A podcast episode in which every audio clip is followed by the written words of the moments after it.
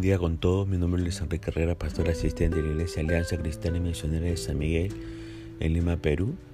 Quisiéramos tener la reflexión del día de hoy, miércoles 23 de febrero del 2022. Hoy nos corresponde ver los pasajes de Segunda de Crónicas desde el capítulo 24 hasta el capítulo 26. Pero nos concentraremos en el capítulo 24 y hemos querido titular a este devocional Buen comienzo, mal final. Hoy estaremos hablando del rey Joas. Nos preguntamos a qué edad comenzó a reinar Joas y cuántos años fue rey en Jerusalén, según el versículo 1 de Segunda de Crónicas 24. Joas tenía siete años cuando subió al trono y reinó en Jerusalén 40 años. Le pregunto, ¿Qué hacía usted a los siete años? ¿Recuerda a qué jugaba? ¿Qué aprendía en el colegio? ¿En qué líos se metía? ¿Qué miraba en la televisión? Bueno, a esa edad yo estaba en segundo grado de, primaria. Jugaba con mi soldadito de plomo. Jugaba también el Monopolio, el Atari, ¿no? No sé si exista todavía, no lo creo. También peleaba con mis dos hermanos, eh, veíamos tele, peloteábamos juntos y no recuerdo mucho más. Es que ahora también tengo siete años, pero multiplicados por seis, por cinco, por cuatro. pero fíjese que Joas a los siete años reinaba. ¿Puede creerlo? Siete años y le ponen encima la enorme responsabilidad de ser rey. Un niño de esa edad piensa en jugar, en sentarse en las rodillas de su papá eh, y descansar buscando protección. Piensa en que la mamá lo ayude a bañarse, lo arrope y lo besa antes de irse a dormir, ¿no? Eh, piensa en ir al colegio, en aprender a leer y a escribir, correr con sus amiguitos en el patio durante el recreo. Su máxima preocupación deberían ser los ejercicios de matemáticas o cómo vestir y, y peinar a sus muñecas, en el caso de las niñas. Pero ser un rey. Ahora, obviamente tenía consejeros adultos y uno en particular que mentoreó su vida durante muchísimos años. ¿Con qué actitud reinó y quién fue su máxima influencia de este Joas, según el versículo 2?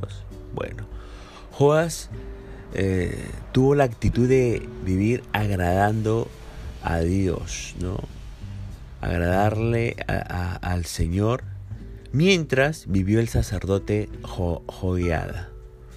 Ahora, le prestó atención a la frase mientras el sacerdote Joyada vivió. Ahora, ¿entiende? Mientras Joyada fue su mentor, fue su guía, su instructor, su consejero, hasta padre adoptivo, Joas fue un excelente rey, temeroso de Dios y restaurador de la casa de Dios y de la vida espiritual del pueblo. Pero cuando Joiada muere, algo cambia en el corazón de Joás y sus últimos años fueron de lo peor. Vamos por partes. ¿Qué decía ser Joás siendo ya adulto según los versículos 4 y 5? Joás decidió reparar y restaurar el templo del Señor y para ello da instrucciones a los sacerdotes y levitas. Buenísima decisión reparemos la casa de Dios. Porque la loca y endemoniada Atalía la había destruido, según el versículo 7. Joas da la orden de reconstruir. Pero ¿con qué dificultad se encuentra y a quién recurre, según los versículos 5, la segunda parte y 6 de este capítulo de Segunda Crónica? Bueno, eh, los levitas no actuaron de inmediato para reconstruir la casa de Dios. El gremio de los levitas no tenías ganas de trabajar. Los muchachos no tenían ningún apuro en recaudar el dinero necesario para las reparaciones del templo. Nada de transpirar ni de agitarse. Esto llevó a que Joas y Joiada cambiaran de estrategia. ¿Qué nuevo plan implementan según los versículos 8 al 9? Bueno, el rey ordenó que se hiciera un cofre y se colocara fuera de la puerta que conducía al templo del Señor. Luego envió un edicto por todo Judea y Jerusalén para que el pueblo trajera al Señor el impuesto que Moisés, el siervo de Dios, había exigido de los israelitas en el desierto. ¿Y qué resultados obtiene según los versículos del 10 al 11? Bueno, esto agradó a todos los líderes y al pueblo y con gusto llevaron su dinero y lo pusieron en el cofre hasta llenarlo. Así fue día tras día. Por lo tanto, se recogió una gran cantidad de dinero.